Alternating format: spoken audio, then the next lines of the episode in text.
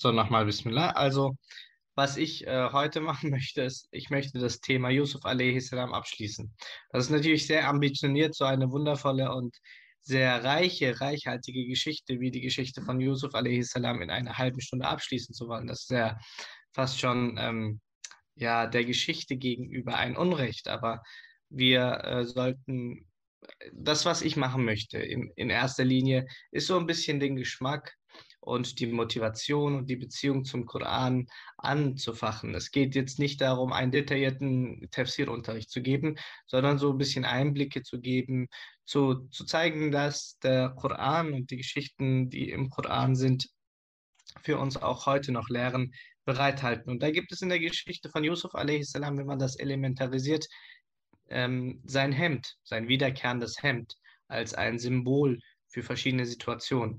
Und dieses Hemd steht symbolisch eben für ein Konzept. Und ich möchte einfach anhand dieser drei Hemden seine verschiedenen Lebensphasen und Etappen darstellen, ohne dass ich den Anspruch stelle, die vollständige Biografie dieses Gesandten darzulegen. Wir hatten ähm, in der letzten Sitzung das Verhältnis zwischen Yusuf a.s. und Jakob a.s. in einer unglaublichen langen Diskussion versucht ähm, zu erörtern. Und wir hatten gesehen, dass es sich nicht um ein künstlich hergestelltes Herrschaftsverhältnis ging, sondern um ein liebevolles Vater-Sohn-Verhältnis und äh, um äh, ein Vertrauen zwischen Jakob a.s. und seinem Sohn Yusuf a.s. Und er hat seinen Sohn unglaublich geliebt. Ihr könnt euch erinnern, Jakob a.s. hat zwölf Söhne, zwei davon Yusuf und äh, Benjamin sind von einer Mutter und die anderen zehn von einer anderen Mutter. Und zwischen diesen Geschwistern gab es eine Rivalität.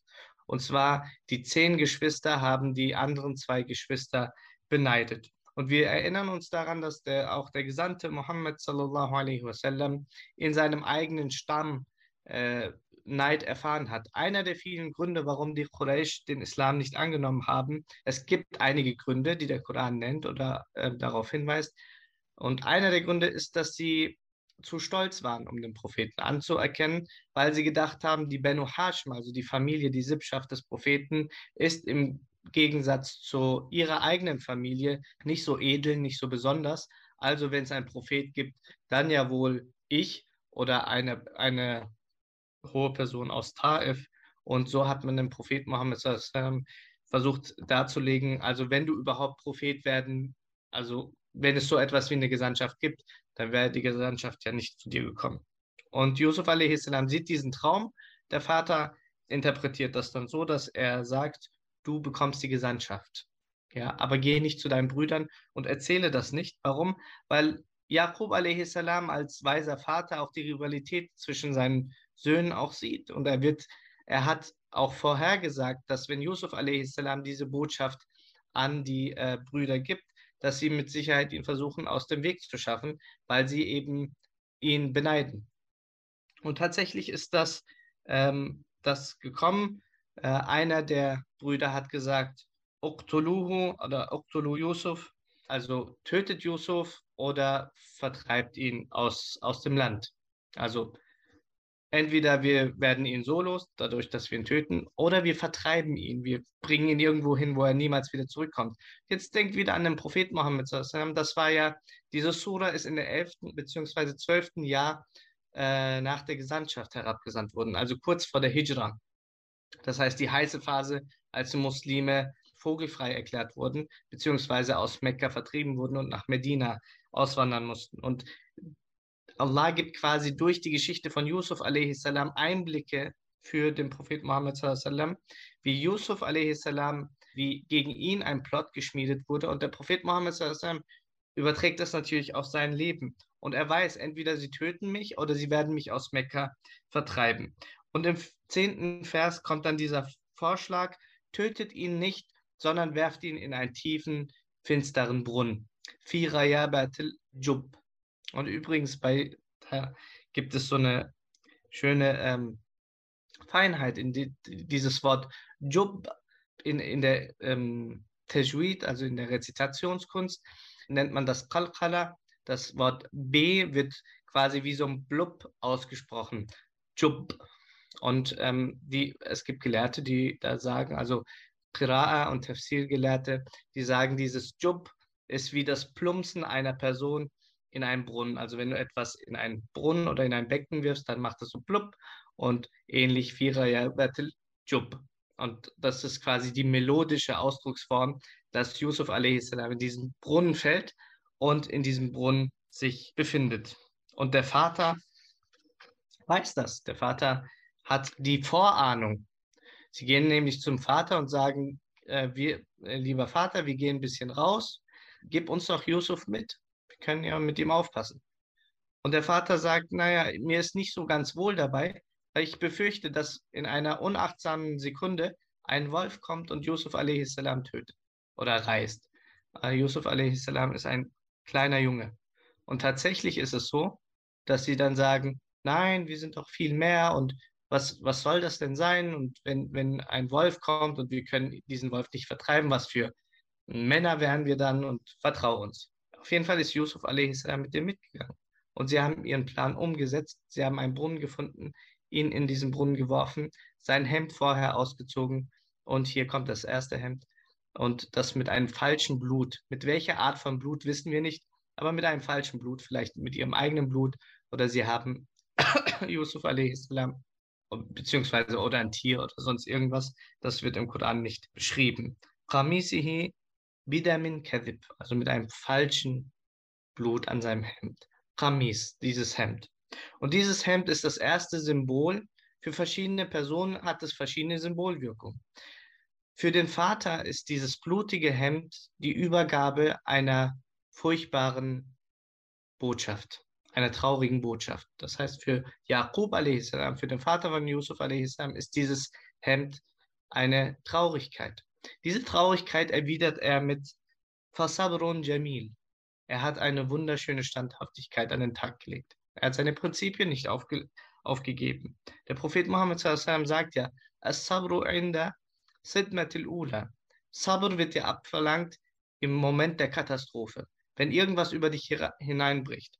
Denn, und ich kann mir keine größere Katastrophe vorstellen als Vater, als dass, meine kind, dass meinen Kindern etwas zustößt. Möge Allah unsere Kinder, inshallah, und uns vor solchen Sachen bewahren. Aber das ist wahrscheinlich das Schlimmste, was einem passieren kann mitunter, dass den eigenen Kindern in jungen Jahren etwas passiert. Yusuf a.s. sieht dieses Hemd von seinem Sohn und er erkennt das Hemd auch von seinem Sohn. Er weiß aber auch, dass dieses Hemd gefaked ist sein Fake-Hemd ist und dass es nicht das Blut von Yusuf a.s. ist. Er hätte, die, er hätte die Information aus ihnen rausfoltern können, aber das wäre gegen seine Prinzipien, denn er ist weise, er ist ein Prophet äh, Allahs, also überlässt er diese Sache Allah, er vertraut auf Allah. Und das beschreibt Allah mit, äh, was für eine schöne Standhaftigkeit. Fasabrun Jamil. Für die Brüder bedeutet dieses blutige Hemd Lüge. Das ist ein Symbol der Lüge und der Hinterlist. Ja? Sie wissen ganz genau, dass sie etwas Falsches gemacht haben. Und für Yusuf a.s. die Unschuld. Das ist das erste Hemd. Eigentlich eine sehr traurige Geschichte, wenn sie hier aufhören würde. Nun geht die Geschichte aber weiter. Yusuf a.s.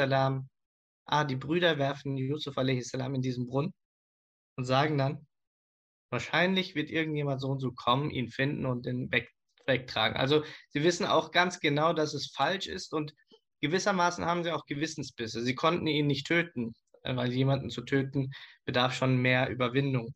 Ähm, und sie haben ihn da reingeworfen und wissen auch, das ist eigentlich nicht gut, der wird da leiden. Also bilden sie sich ein, da wird jemand vorbeikommen und ihn so und so mitnehmen. Also ihm geht's gut. Tatsächlich ist es so, dass eine Karawane vorbeigekommen ist, diesen kleinen Jungen gesehen hat und dann gesagt hat, ah, wie toll, da ist ein kleiner Junge, den können wir verkaufen. Das heißt, sie haben in ihm eine Kapitalanlage gesehen und ihn für wenig Geld an einen Menschen namens El-Aziz, im Koran heißt er Aziz, also übersetzt der Edelmann. Wahrscheinlich ein Beamter, ähm, sowas wie ein Staatsmann in irgendeiner Form, und ähm, dieser hat den Yusuf a.s. dann gekauft und ihn dann als Sklave, als Leibeigener bei sich beschäftigt. Interessant ist, also der Koran geht gar nicht so sehr auf das Innenleben von Yusuf a.s. in dieser Zeit ein, aber man muss sich vorstellen, du hast einen liebenden Vater, du hast eine intakte Familie eigentlich, du hast eine wundervolle Umgebung und in einer Sekunde wirst du in einen Brunnen geworfen, dein Leben ändert sich komplett und du wirst von einer fremden Person aufgegabelt und an eine fremde Person verkauft. Und schwer auszumalen, wie sich Yusuf a.s. in dieser Situation gefühlt haben muss. Der Koran springt dann. Also er geht dann nicht mehr besonders auf die Details ein bis zu seinem Jugendalter. Allah sagt dann in, in den folgenden Versen, also 11, 12, 13, 14 und fortfolgende, dass Yusuf salam dann ähm, das reife Alter erreicht hat. Wahrscheinlich war er dann so 17, 18, 19 Jahre alt. Also als er sein ja sein Reifealter, also wir würden sagen heute Erwachsenenalter erreicht hat.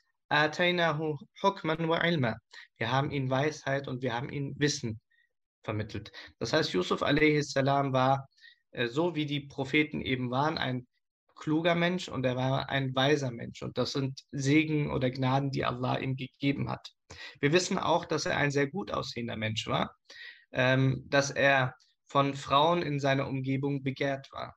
Vor allem in diesem Alter, in diesem jugendlichen Alter, hat er wahrscheinlich seine äh, maximale Schönheit erreicht und auch seine Attraktivität. Und er ist dann bei diesem Aziz aufgewachsen, in seiner Nähe oder in seinem Haushalt. Und dieser Aziz hatte eine Frau. Ähm, die Frau wird namentlich nicht im Koran erwähnt, aber in der islamischen Literatur heißt sie Suleiha. Suleiha habt ihr mit Sicherheit schon mal gehört. Suleiha hat dann eben gesehen, wie ähm, Yusuf a.s. so langsam erwachsen geworden ist. Und der Koran springt sofort in eine Szene. Und diese Szene ist ab Vers 23 bis 25. Allah beschreibt eine Szene. Yusuf a.s. ist in einem Zimmer. Das ist äh, interessant im Koran, wenn ähm, das wie im Film, die Szenen werden relativ schnell gewechselt. Also du hast eine Szene und dann ist da Cut und es geht sofort in die nächste Szene. Aber obwohl diese Szenen sich teilweise auch zeitlich unterscheiden, ist ein roter Faden da. Ja, man sieht das immer gewissermaßen aus der Perspektive von Yusuf a.s., wie er im Brunnen ist, wie er verkauft wird und dann befindet er sich in diesem Haus. Und wir blicken quasi durch die Kamera, durch die Linse von Yusuf a.s. und vor ihm steht eine Frau. Diese Frau ist die Ehefrau des Aziz, des Mannes, der ihn aufgenommen hat und sich um ihn gekümmert hat. Aufgenommen heißt, er hat ihn gekauft. Ähm, trotzdem war dieser Aziz kein grundschlechter Mensch. Und Suleha hat sich von ihm körperlich angezogen gefühlt. Und in diesem Zimmer macht sie die Tür zu und sie verriegelt die, äh, die Türen. Der Ausdruck hier ist Rallaka, bedeutet im Arabischen, dass es mehrere Schloss, Schlösser gegeben haben muss, weil Rallaka bedeutet, wenn du etwas viel machst. Also in dieser Form, in dieser Verbform bedeutet es, dass, dass es mehrere Schlösser gegeben haben muss oder dass die Tür wirklich verriegelt war sodass Yusuf a.s. keine Möglichkeit hatte, äh, rauszugehen. Und sie sagt, hey Talek, los, komm schon zu mir. Ich möchte jetzt nicht ins Detail gehen, ihr könnt euch ungefähr denken, was sie äh, von ihm wollte. Also es war jetzt kein Nachhilfeunterricht oder so. Äh, es war natürlich eine intime Begierde, die sie hatte. Und Yusuf a.s. sieht das und äh, er erkennt das sofort. Und er antwortet mit Ma'ad Allah ich suche Zuflucht bei Allah. Jetzt, das ist ähm, vielleicht hier eine Lehre, die ganz, ganz wichtig ist. Yusuf a.s. ist ein junger Mensch und er hat auch so etwas wie Begierden und ähm, so etwas wie ein Nefs, Triebe. Er ist ja auch ein junger Mensch. Und Sulecha wahrscheinlich, das ist meine Interpretation, weil es dann später in die Richtung zeigt, zieht sich auch aus. Das heißt, sie entblößt sich und sagt, hey Talek, komm zu mir. Und die Türen sind verriegelt. Das heißt, keiner ist in diesem Raum. Das erste, was Yusuf a.s. macht, ist, dass er sagt, Ma'ad Allah, ich suche Zuflucht bei Allah. Das heißt, er erinnert sich sofort in dieser Situation, dass nur Allah ihn aus dieser Situation herausbringen kann. Und das Zweite, was er macht, ist, er sagt, wie könnte ich die Frau des Aziz, der mich aufgenommen hat und dem ich so viel zu verdanken habe, nur begehren? Also wie könnte ich nur Unzucht mit ihr machen? Das wäre eine große Undankbarkeit dem Aziz gegenüber. Das heißt, er sieht auch, dass die Konsequenz, also dass er jemandem Unrecht machen würde, er sagt nicht, äh, ja gut, wenn du willst und wenn ich will, dann ist ja alles okay, wenn das alles auf äh, gegenseitige Übereinstimmung ist, sondern er denkt an die Person, die er verletzen würde. Denn die Logik, die wir heute haben, ist, wenn beide Seiten einstimmen und wenn beide Seiten wollen, und dann schaden sie keinem. Aber er sieht, dass auch wenn er einstimmen würde und sie stimmt ein, dass der Aziz, dass der Ehemann dadurch einen Schaden, also dass er sich, dass er verletzt wäre. Das ist einer der Gründe vielleicht, warum der Islam Sina verbietet.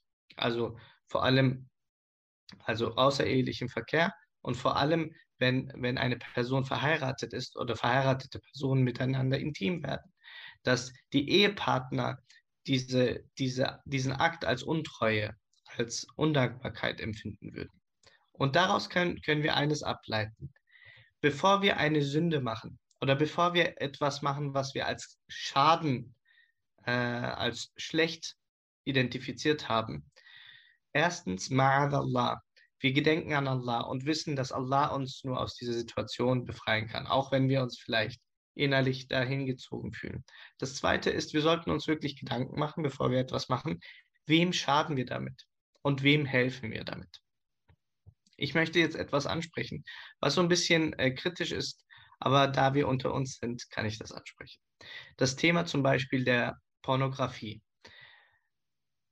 Ich weiß, ich weiß es aus ähm, Gesprächen, da ich Theologe bin und das an mich herangetragen wird, aber auch aus empirischen Studien, dass auch muslimische Männer, bei Frauen bin ich mir gar nicht so sicher, auch muslimische Männer damit ein Problem haben. Warum haben sie damit ein Problem? Weil es ein allgemeines Problem des Internets ist. Darum geht es mir gar nicht. Worum es mir aber geht, ist, dass wir die Konsequenzen dieser ähm, des Pornografiekonsums oder auch des Konsums von zum Beispiel leicht angezogener Frauen auf Instagram oder auf Social Media, wenn wir das konsumieren und mit Like oder Comment oder Shares äh, unterstützen, ist, dass wir uns oft gar nicht die Konsequenzen machen, wen unterstützen wir dadurch? Was für einen Schaden verursachen wir? Denn dadurch, dass ich das konsumiere, stimme ich dem zu. Ich stimme zu, dass Frauen sich entblößen. Ich stimme zu, dass Frauen sich für äh, wenig Geld verkaufen, um dann vor der Kamera ihre Intimität bloßzustellen. All das, also zunächst einmal sich daran zu erinnern, dass Allah das verboten hat und als zweites, dadurch, dass ich das ähm, konsumiere oder das like oder es in irgendeiner Form unterstütze, schade ich damit diesen, diesen Personen. Das heißt, ich gebe dem Aufwind, ich normalisiere das in der Gesellschaft. Ich mache das zu einem Status quo.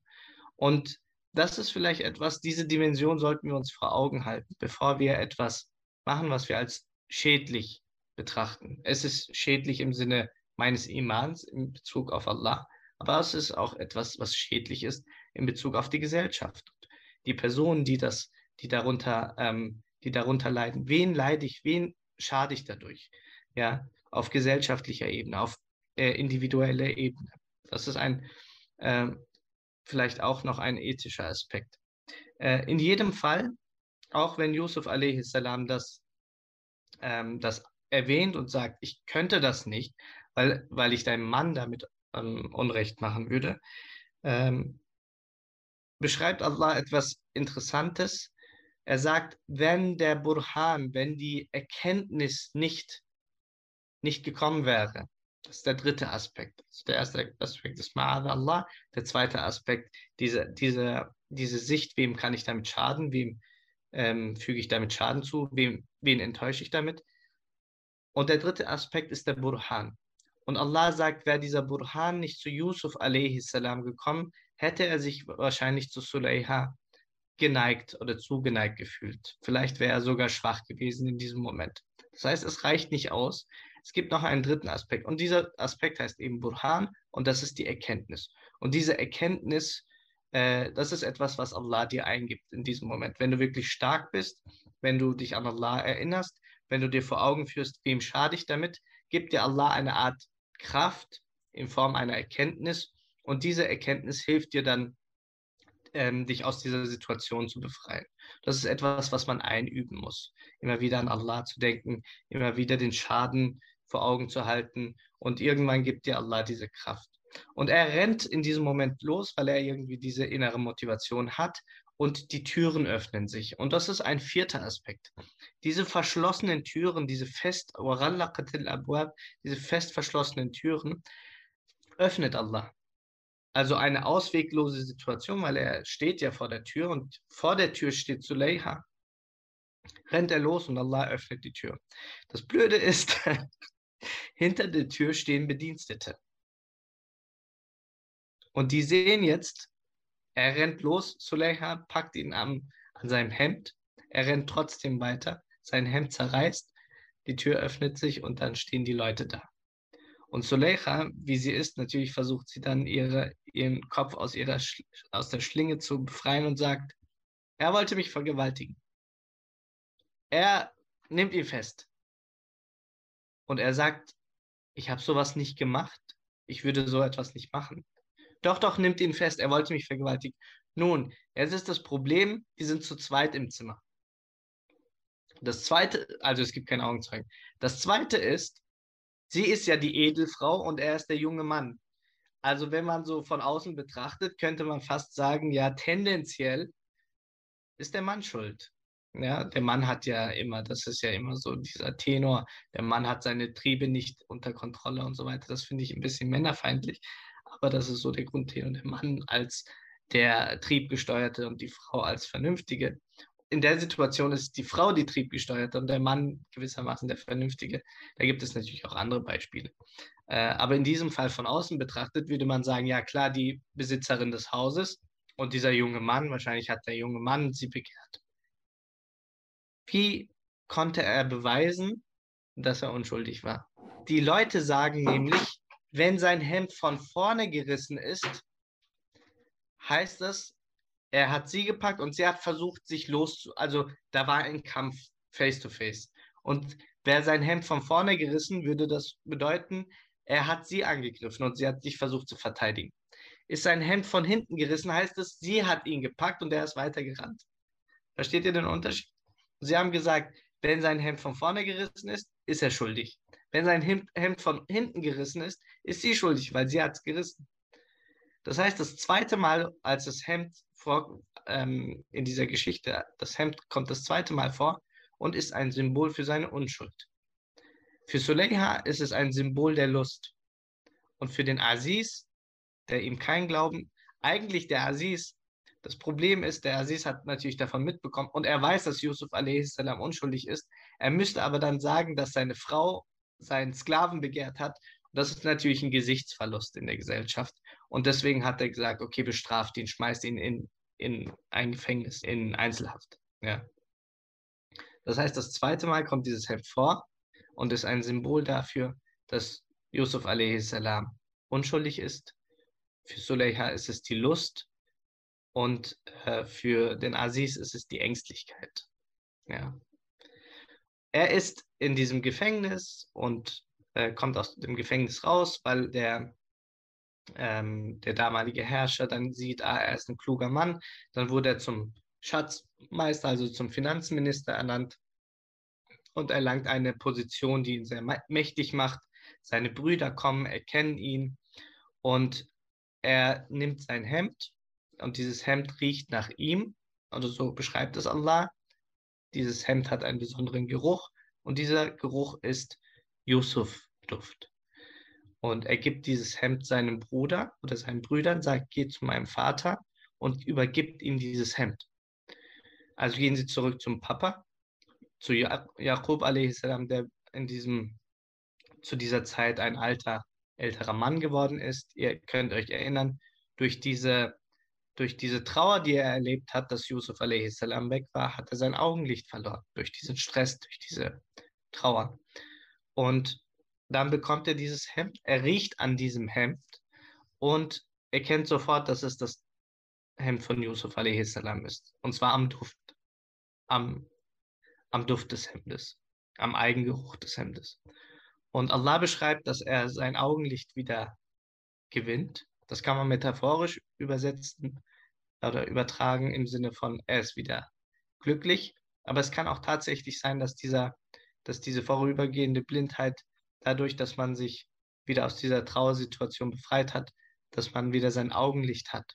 Das heißt, das dritte Mal, wenn, als das Hemd vorkommt, oder das dritte Hemd in dieser Geschichte, wieder Yusufs Hemd, ist die frohe Botschaft.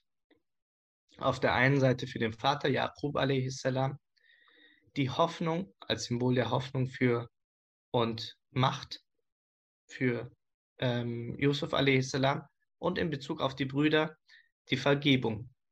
Denn als Yusuf a.s. seine Brüder wieder sieht, sagt er, er ist ja in dieser Position, er hätte sie auch bestrafen können. Und zwar heftig bestrafen können. Er sagt, La tathriba alaykum al Euch trifft heute keine Schmach. Euch trifft heute keine Schuld. Mit anderen Worten, ich vergebe euch. Ich habe euch vergeben. Und als der Prophet Muhammad sallallahu alaihi wasallam nach mehr als 20 Jahren Schikane durch die Quraysh, Boykott, Beschmutzung, ja, verbal, aber auch tatsächlich physisch, Mordversuchen, nimmt er die Stadt Mekka wieder ein. Ganz friedlich. Er läuft durch die Tore der Stadt Mekka und die Leute haben natürlich Angst. Die Muschrikin haben unglaubliche Angst. Was will er jetzt mit uns machen? Was macht er mit uns? Der Prophet Mohammed hätte alle einzeln aufreihen können und sagen können, ihr bekommt jetzt die Strafe, die ihr verdient. Und die Strafe für Mord ist äh, Qisas, also Hinrichtung. Hätte der Prophet machen können. Und wahrscheinlich hätte keiner ihm das übel genommen zu der damaligen Zeit. Aber das, was er sagt, ist, La tathriba alaykum Euch trifft heute keine Schuld. Ihr seid frei. Ich vergebe euch. Das ist genau die Geschichte von Yusuf a.s. Und diese Geschichte bekommt der Prophet Mohammed zehn Jahre bevor, die, bevor Mekka erobert wurde. Und durch diese Geschichte sieht der Prophet Mohammed, welches Potenzial die Zukunft für ihn birgt. Er wurde auch vertrieben. Er war quasi, als diese Sura herabgesandt wurde, war er Yusuf im Brunnen. Und er wurde hintergangen von den ähm, jüdischen Stämmen in Medina. Und er wurde dafür bestraft genauso wie Yusuf a.s. für etwas bestraft hat, wofür er total unschuldig war. Er hat mit den jüdischen Stämmen einen Vertrag gemacht. Sie haben ihn aber auch eine, ähm, ein, ein, ein Plot geschmiedet, relativ früh. Und trotzdem, und obwohl die Moschiki nicht aufgehört haben, ihn zu bekämpfen, hat er gesagt, La Heute trifft euch keine Schuld. Und so wie Yusuf a.s. als gestandener Staatsmann und mächtiger Mann wieder zu seinen Brüdern zurückgeht, geht der Prophet Muhammad sallam, als mächtiger Staatsmann und Heeresführer einer großen Armee nach Mekka und vergibt den Menschen dort. Das ist die Parallele zur Sira.